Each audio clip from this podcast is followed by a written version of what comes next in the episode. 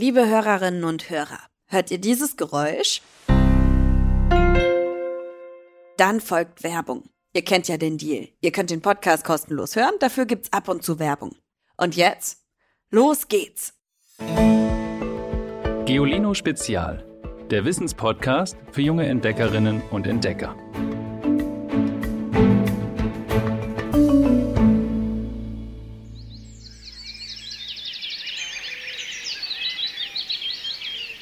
Hallo ihr Lieben. Wenn ich an den Wald denke, dann kommen mir direkt spannende Tiere in den Sinn. Wildschweine natürlich, von denen ich ehrlich gesagt echt Respekt habe, denn die können uns Menschen ganz schön gefährlich werden. Aber auch schillernde Käfer, wuselnde Waldameisen und natürlich Rehe und Hirsche. Und um genau die geht es heute. Habt ihr schon mal ein Reh gesehen? Ich komme ja ursprünglich aus Bayern. Und da in Franken, wo ich herkomme, der Region, da sieht man schon öfters mal auf den Wäldern und Wiesen so von Weiten eine Gruppe Rehe. Einen Hirsch, also richtig krass mit Geweih und so, habe ich nur im Tierpark bis jetzt gesehen, nicht in der freien Natur. Aber ehrlich gesagt, Rotwild, Rehwild, Dammwild, bei all den Bezeichnungen blicke ich nicht so richtig durch. Wie unterscheidet man die unterschiedlichen Geweihträger? Wenn jemand sagt, ein Reh ist die Frau vom Hirsch, erzählt er damit ziemlichen Unsinn. Zunächst einmal, welchen Hirsch meint er denn? Weltweit gehören mehr als 80 Arten zur Hirschfamilie. Es gibt Winzlinge wie die südamerikanischen Nordpudus, die von der Statur her eher an einen Pudel erinnern. Aber sie gehören ebenso zu den Hirschen wie Elche, die mit einer Schulterhöhe von bis zu 2,30 Meter einen erwachsenen Menschen locker überragen. Aber zurück in unsere Wälder. Am häufigsten ist dort das zierliche Rehwild. Die Tiere wiegen insgesamt selten mehr als 22 Kilogramm, also so viel wie ein Schäferhund. Ihr erkennt sie daran, dass sie einen kaum sichtbaren Schwanz haben und das Geweih der Rehböcke, also der männlichen Rehe, ähnelt kurzen, gegabelten Stöcken. Dammwild, die zweite bedeutende heimische Art, ist etwas größer als Rehwild. Im Sommer zieren weiße Flecken das rostbraune Fell. Außerdem besitzen die Tiere einen langen Schwanz und die Dammhirsche ein Geweih, das aus großen Schaufeln besteht. Nicht so beim Rotwild, dem mit rund 1,30 Meter Schulterhöhe größten deutschen Wildtier. Der Kopfschmuck der Rothirsche ist weit verzweigt, spitz und kann bis zu 15 Kilogramm wiegen. Spricht jemand vom König des Waldes, ist meist ein stolzer, laut röhrender Rothirsch gemeint. Bei unseren heimischen Hirschen protzen übrigens nur die Männchen mit einem Kopfschmuck, wenn auch nicht durchgängig. Im Gegensatz zu Hörnern, wie sie beispielsweise Ziegen tragen, fällt ein Hirschgeweih jedes Jahr ab. Anschließend wächst es innerhalb weniger Monate vollständig nach. Meistens wird das Geweih sogar von Jahr zu Jahr prächtiger. Das kostet die Tiere viel Energie und ist ganz schön stressig für ihren Körper. Während der Kopfschmuck wächst, wird er von einer samtigen Haut voller Blutgefäße umgeben. Sobald das Geweih seine volle Größe erreicht hat, rubbelt der Hirsch diese Haut an Baumstimmen ab. Damit wird es einsatzbereit für die Brunft, also die Paarungszeit. Die Männchen beeindrucken sich mit ihrem Geweih gegenseitig und nutzen es, um miteinander zu kämpfen.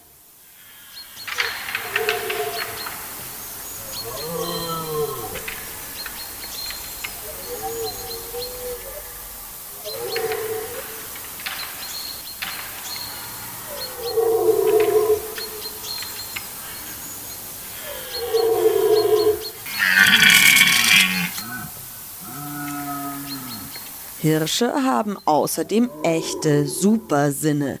Jedes Ohr dreht sich unabhängig in die Richtung, aus der ein Geräusch kommt. Wie eine Antenne. So hört Dammwild selbst leisestes Geraschel, ohne den Kopf zu bewegen. Auch Rehwild und Rotwild besitzen gute Lauscher.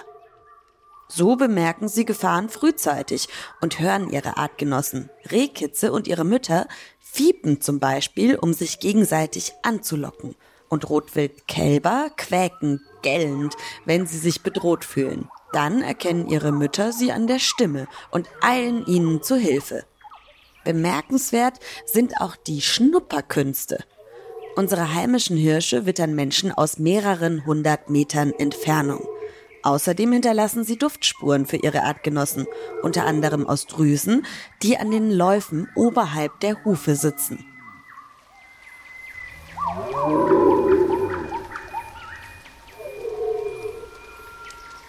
Während der Brunftzeit quillt bei Damm- und Rothirschen zusätzlich aus Drüsen an den Augen eine Flüssigkeit, die sie an Bäume und Büsche schmieren. So hinterlassen sie eine stinkende, deutliche Botschaft an Rivalen, die da lautet, Haut ab, hier ist mein Revier.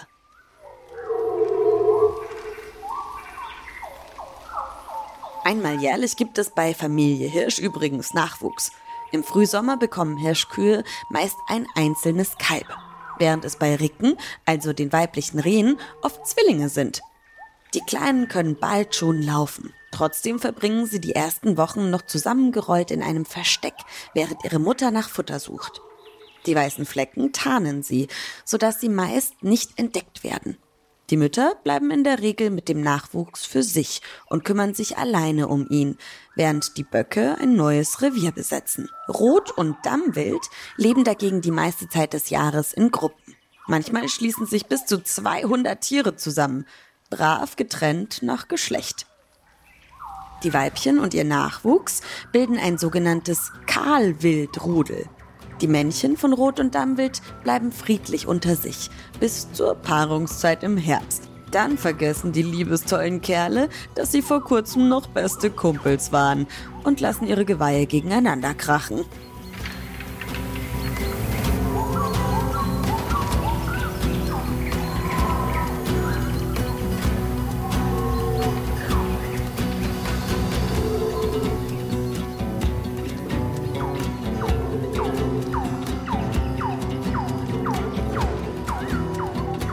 Wald ohne Hirsche, das ist schwer vorstellbar und wäre auch keine gute Idee. Zwar mag Rehwild wie alle Hirsche frische Triebe und Damm- und Rotwild schälen auch noch Rinde von Stämmen ab, so schädigen die Tiere gerade junge Bäume, aber gleichzeitig helfen sie dem Ökosystem Wald. Die Hirsche arbeiten als Postboten, indem sie Pflanzensamen über weite Strecken in ihrem Fell oder ihrem Kot transportieren. Sie betätigen sich als Gärtner, indem sie den Boden aufscharren und damit Baumsamen das Keimen erleichtern. Mit ihrem ausgefallenen Winterfell polstern manche Vögel ihr Nest aus. An den abgeworfenen Geweihen knabbern Nagetiere. Selbst mit ihrem Tod helfen Hirsche anderen Lebewesen als Futter für Wölfe, Raben, Krähen, Dachse und zahllose Insekten, die genau wie sie wichtige Mitbewohner des Waldes sind.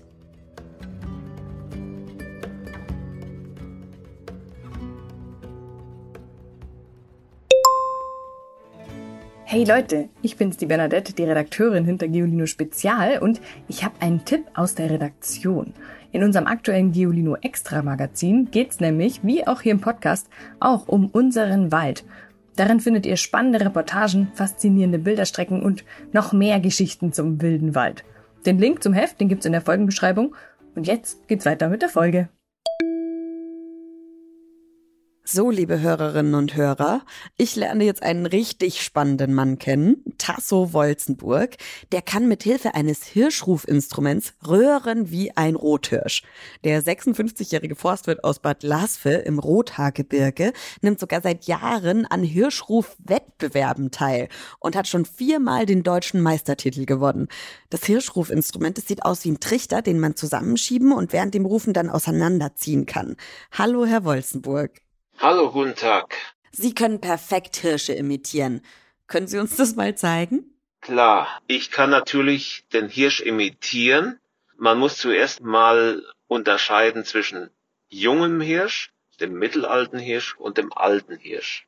Alle drei Altersklassen rufen unterschiedlich. Der junge Hirsch schreit immer mit einer hohen Stimme. Diese hohe Stimme bedeutet, er sehnt sich nach den Damen mit hoher Stimme und sehnsüchtiger, langgezogener Stimme. Ich mach's mal vor.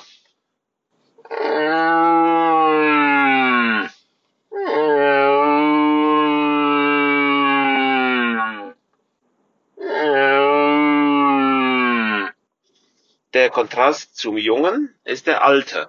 Der alte Hirsch hat immer im Gepäck die tiefe Stimme. Ein alter Hirsch schreit nicht so oft wie ein Mittelalter oder ein Junger, denn er ist meistens der Platzhirsch, weil er erfahren ist, reif ist und stark ist und hat dementsprechend auch eine starke, rustikale Stimme. Und das ist jetzt meine zweite Stimme, praktisch der Kontrast zum Jungen.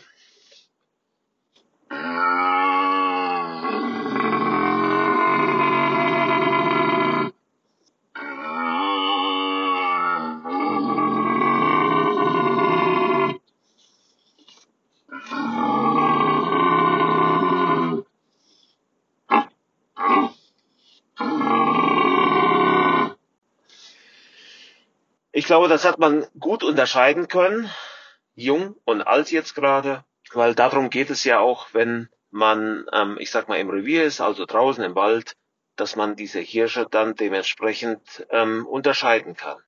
Wie haben Sie das gelernt? Und warum wollten Sie das lernen? Gelernt habe ich es eigentlich genau von denen, die es draußen tun, von den Hirschen. Als kleiner Junge bin ich mit meinem Großvater oft zu Hirschsprung draußen gewesen mich hat es fasziniert, inspiriert und irgendwann nicht mehr losgelassen. Und das war genau der Punkt, wo ich gedacht habe, boah, das musst du mal irgendwie versuchen nachzuahmen oder zu imitieren und habe mir dann mal irgendwann in einem Jagdkatalog ein Instrument bestellt, habe mal ein bisschen gegoogelt und nachgeschaut, was es da gibt. Und dann bin ich auf ein Instrument gestoßen, welches ich interessant fand diesen Faulhaber Hirschruf, den ich auch heute noch habe, aber der dann praktisch immer wieder verbessert wurde. Und damit ähm, habe ich das einfach für mich als gute Möglichkeit gefunden, sich, ich sag mal, mit den Hirschen zu unterhalten. Und der beste Trainingspartner, das waren nicht irgendwelche Kollegen, sondern das waren die Hirsche draußen. Und deswegen zitter ich jedes Mal ähm, auf die Prumpf zu. Dann steigt, wie bei den Hirschen, auch bei mir, Testosteronspiegel und dieses Fieber steigt dann bei mir, weil ja man man man erwartet es ähm, sehnsüchtig, dass die Hirsche dann praktisch ähm, loslegen und man möchte natürlich dann diesen Hirschen gegenüberstehen, man möchte sich mit ihnen unterhalten und dieses Ganze dient ja der Lock- und Rufjagd. Wir haben viele verschiedene Wildtierarten und es gibt fast zu jeder Wildtierart gibt es ein Instrument. Und die Königsdisziplin sozusagen, also die in der Champions League, das ist die Hirschprumpf. Das ist dann was Besonderes im Jahr. Und diese Sprache, das ist natürlich sehr, sehr wichtig, dass man diese versteht. Ich hatte zu Beginn ähm, des Interviews hatte ich erzählt und erklärt, der junge Hirsch schreit immer mit einer hohen Stimme, mit einer hohen, langgezogenen, sehnsüchtigen Stimme. Und wenn man draußen einen jungen, sehnsüchtigen Hirsch hört, dann weiß man, aha, man braucht eigentlich nur hinhören, diese hohe Stimme, diese langgezogene Stimme, diese sehnsüchtige, diese Au, Au, das ist der junge Hirsch. Und genau das Gegenteil habe ich auch vorgemacht, mit tiefer Stimme, wenig Rufe, das ist der alte. Und da gibt es natürlich noch einzelne Unterarten des Rufens, wie zum Beispiel den Sprengruf, den mache ich jetzt auch mal kurz vor.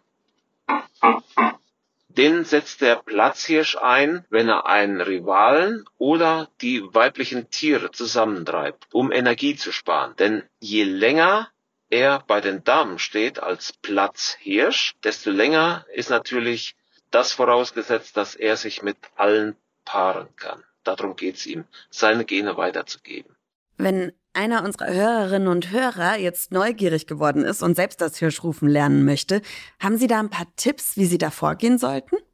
Der beste Tipp, um dieses Ganze mal zu lernen, da würde ich sagen, man sollte sich einen Tierpark, da wo es Rotwild gibt, oder halt wer in der Nähe, ich sag mal, großer zusammenhängender Waldgebiete wohnt. Also es gibt noch mal in Deutschland gut besetzte Rotwildgebiete, wo man auch in freier Natur ab Mitte September äh, die Hirsche kilometerweit abends hört. Und das ist ja vielleicht auch ein guter Tipp, dass man sagt, man macht mal am Wochenende kein Kinoabend, sondern das Kino verlegt man in den Wald zur Hirschprumpft. Denn dort hört man dann wirklich kilometerweit auf Anhöhen hört man dann, wenn man sich ein bisschen leiser verhält, die Hirsche sehnsüchtig rufen. Und auch in den Wildparks, da gibt es die Möglichkeit, die Hirsche dann natürlich tagsüber auch dabei zu sehen. Und dann fällt es einem natürlich noch leichter, jung und mittelalt beim Rufen ähm, auch mit den Augen zu erkennen und zu unterscheiden. Vielen Dank für das Interview. Ja, ich bedanke mich und dann wünsche ich viel Glück und viel Spaß bei der kommenden Hirschprumpft, wenn ihr dann unterwegs seid mit euren Eltern, mit Freunden. Das darf man sich einmal im Jahr dick ankreuzen, mit Rot, mit Schwarz, es spielt keine Rolle. Hirschprumpft, das ist was Besonderes und deswegen, ähm, da darf ich einfach nur für diese edle Wildtierart sprechen. Die hat es verdient, dass man auch mit ihr respektabel umgeht wo wir ja gerade genügend Probleme haben mit Klimawandel, mit Wiederbewaldung, mit Hitze und deswegen an der Stelle noch viel Spaß. Unterwegs im Wald könnt ihr prima Blüten und Blätter sammeln. Und auf geolino.de zeigen wir euch, wie ihr den Wildwuchs aus Wald und Wiese platt macht. Mit unserer Pflanzenpresse klappt das nämlich prima. Und hinterher lassen sich daraus dann schicke Kunstwerke basteln. Schaut vorbei auf www.geolino.de. Bin ich ja mal gespannt, ob der Witz der Woche mich zum Röhren bringt wie ein Hirsch. Frau Knödelroth liest ihrem Mann aus der Zeitung vor. Stell dir vor, Hubert, hier steht, dass es in unserem Wald tatsächlich Vampire geben soll. Was tun Sie dagegen? Der Mann, Sie haben erst mal eine Gruppe Jäger hineingeschickt. Na, davon werden die aber nicht lange satt.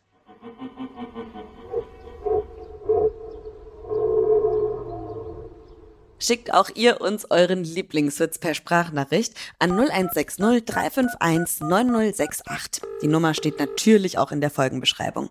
Und zeigt mir mal, wie ihr einen Hirsch nachmachen würdet. Ich bin gespannt auf eure Hirschrufe.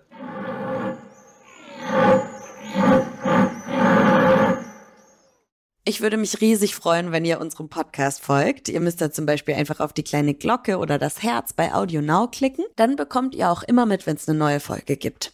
Schreibt uns Bewertungen und so weiter. Ihr wisst ja, wie das hier läuft. Ich bin Ivy Hase und mit mir am Podcast arbeiten Tim Pommerenke, den ihr ja auch hört. Bernadette Schmidt hört ihr nicht, die schreibt aber immer ganz fleißig die Skripte und ohne Alex Ziebischs Arbeit wäre der Podcast nur halb so schön. Sie macht nämlich die Audioproduktion. Bis zum nächsten Mal. Ich freue mich auf euch. Tschüss! Noch mehr Geolino für zu Hause? Schaut einfach unter geolino.de slash spezial.